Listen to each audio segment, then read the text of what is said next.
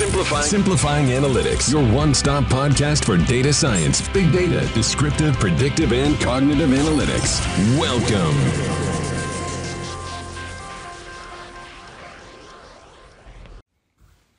Bienvenidos a un episodio más de Simplifying Analytics. El mundo es plano y cada vez es más plano. La cápsula que están a punto de escuchar es el producto de una invitación de Microsoft Filipinas en un evento de educación para presentar nuestra solución de analítica de aprendizaje Portrait. Espero que sea de su agrado. La presentación será en inglés. En la parte inferior pueden encontrar el link que lleva al video en YouTube. Mi nombre es Miguel Molina. Comenzamos.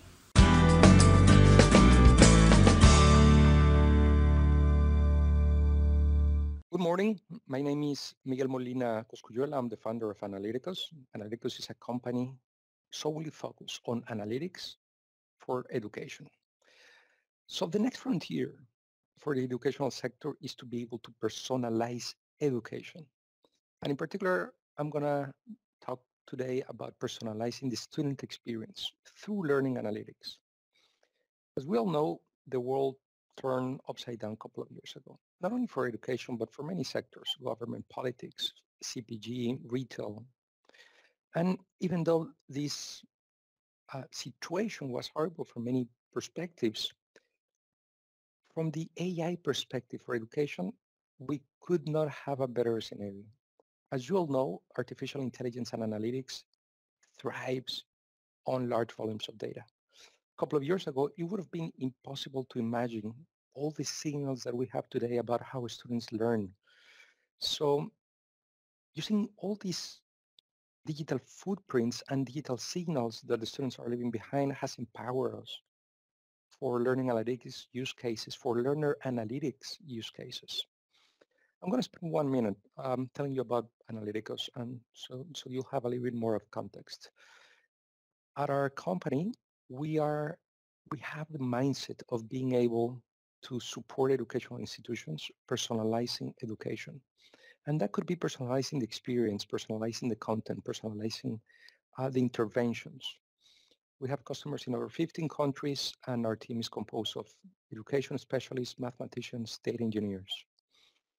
Holon IQ in uh, 2020 named us one of the top 100 edtechs in LATAM. Uh, we've been an Endeavor finalist. Um, 2017, we, won, we won the Global EdTech Startup Awards for Latin America, and we are an Open Education Analytics Advanced Partner for Microsoft. One of the main challenges, as I just discussed for education, is to being, being able to personalize the teaching learning experience and process. We think about any other sector, um, entertainment, retail, CPG, even financial services, there have been many advancements towards personalizing the experience. In the case of analytics and education, uh, the opportunity is massive today. So why should we talk about the student experience? And as Holon IQ calls it, the heart of the student's life cycle. Holon IQ, um, couple of years ago, they put together a digital capabilities framework, something um, of uh, what you're seeing today in, in the screen. One of the key pillars is the learning experience. One out of the four key pillars for institutions is learning experience. And every year, just um, a couple of months ago, uh, they released the results from the um, annual survey and annual insights. Um, and this covers pretty much the whole uh, the whole Earth. Uh, every continent is covered in this survey. And there are in particular two insights that I found uh, quite relevant. The first one has to do with how clear it is for institutions today that they need to ensure high quality student experience. And the second one is, it is clear this is where the biggest gap exists today between their priority and their current capability. If you're interested in knowing more about this annual insight survey, you have the QR code on the bottom uh, right of your screen. Imagine for just a second if you could deduce, understand. If you make an if you could make an interpretation of how student is learning through all the different signals that they are leaving behind. It could be the LMS, it could be Microsoft Teams, it could be Google Classroom. It doesn't really matter. All these signals tell you about how a student is learning. And once you understand those signals, imagine if you could send personalized messages to improve satisfaction, to improve performance, to improve retention. Well, this is the solution that I want to share with you today. It's a learning analytics solution. We call it Portrait. And if you were to think about what it does, it's quite simple. Number one, it understands how the students are learning. Number two, it is it sends personalized nudges and messages. And of course, that has an impact on student satisfaction and student success. One success case, success story case that we've worked together with a university, it's um, with the UDLA out of Ecuador. And if you want to know more about the case, there's the QR code on the bottom right. UDLA wanted to use an innovative approach to personalize not only the content, but the experience. And how were they able to accomplish this? I'm going to describe it quite briefly. So how Portrait works. So there are two big moments when describing Portrait. The first one is let's understand how a student learns. And there are 16 building blocks that I'm going to explain on, on a second. Um, once I have this portrait, then we enable two bots. The first one we call Emilia. She's a learning counselor. She's very concerned about the student well-being. And once she understands the areas of opportunities, she's going to send personalized messages through the student to start this dialogue. And there's also Max. Max doesn't really care about um, the student well-being, is way more transactional, but Max does not want you to miss a single assignment does not want does not want you to miss a single submission. So he's going to be on top of you. Um, Miguel, remember that Friday at noon is the deadline for you to deliver X, Y, Z. So let's talk about Emilia for just a second.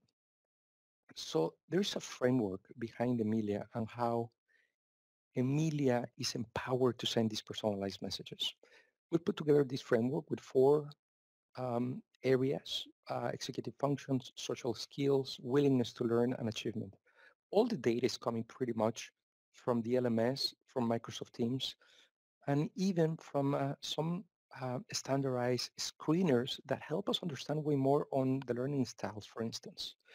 Once Emilia has the capability of understanding how a student is learning, she has um, knowledge base of thousands of messages that she's going to use to personalize a journey for each student with areas of opportunity or even for areas that um, Emilia wants to reinforce. And I'll give you a couple of examples in just a second.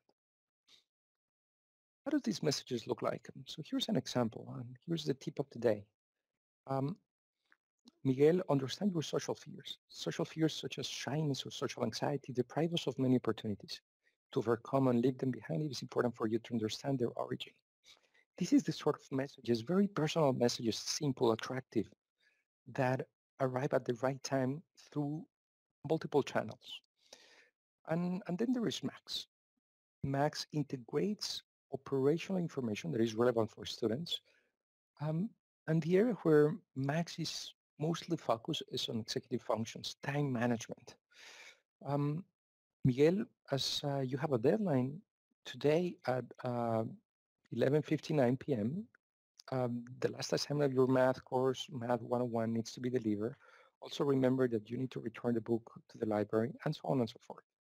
Before I jump to some final ideas, I want to share with you um, a brief demo. Jump into this screen. Um, this is information regarding a particular student. Of course, the information that I'm sharing with you right now is fictional.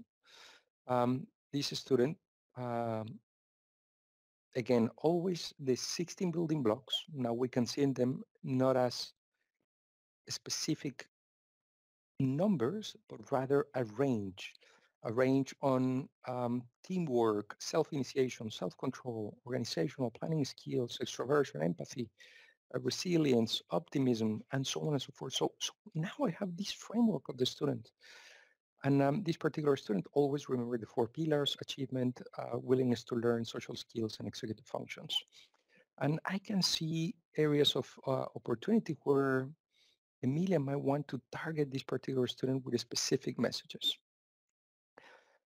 Not only I have an opportunity to understand a particular student, but also as faculty, I can understand way more about a particular group, a particular um, course. And um, again, the information that I'm sharing right here is fictional, or it's just for demo purposes. But this uh, Jorge Arturo, um, he's a professor. He has 80, 84 students, two courses, and we can see the 16 building blocks that are going to empower Emilia. We can see them here. And um, so, so we can understand how different groups uh, are mixed or gravitate. And if I'm uh, a teacher and I understand a particular level of uh, willingness to learn, a particular level of planning skills, I can actually customize now my course according to that particular group. And um, so Emilia is sending these nudges to the students, but also Emilia could be empowered to send messages to professors, to faculty, in order to empower them um, with certain uh, skills that uh, Emilia believes should give additional superpowers to this faculty, given a particular cohort, a particular group. So I'm gonna I'm gonna make here a couple of filters just to understand if, it is different to see my one team versus the other team. Um, of course, I can see for one particular instead of team group, if I can see a particular visual style or auditive style in terms of the learning styles. So if I have a group that leans completely for kinesthetic style, my classes, they need to be, kids need to be participating. It's And if I just stand up and, and, and deliver a lecture, might not resonate as much with um, the particular uh, characteristics of, the, of that group. So for the last three minutes, I want to share with you some conclusions and um, open a little bit of a space for a Q&A. We believe the analytical opportunity today is perfect. We have not seen ever processing as cheap as it is today, storage capabilities as we have them today. It would have been a dream for a university, a top university, um, five years ago to be able to just click, click, click, click and enable the cloud the way we can enable it today. And the first one, but I wanted to close with this one, is the promise of creating personal content, creating a personal experience to maximize, student engagement will only be achieved by the institutions that adopt artificial intelligence. Otherwise, it's impossible to understand all the different patterns that the students are leaving behind. So hopefully you found this information useful. Let's connect. Let's continue the conversation. If you have any questions, uh, if you would like to explore a pilot, if you would like to understand more about um, this framework and how could we support students and how could we um, enable institutions on this creating education more personal journey, please let me know. Muchas gracias por habernos acompañado una vez más. De nuevo, cualquier pregunta que tengan sobre las discusiones, si quisieran que habláramos de algún tema en particular, alguna industria, algún caso de uso, déjenos saber. Nos encuentran en info.analyticus.com, también en las redes sociales, en Facebook, Twitter, LinkedIn, Analyticus, con Y, con K y latina. De nuevo, muchas gracias y hasta la próxima. Simplifying Analytics, your one-stop podcast for data science, big data, descriptive, predictive, and cognitive analytics.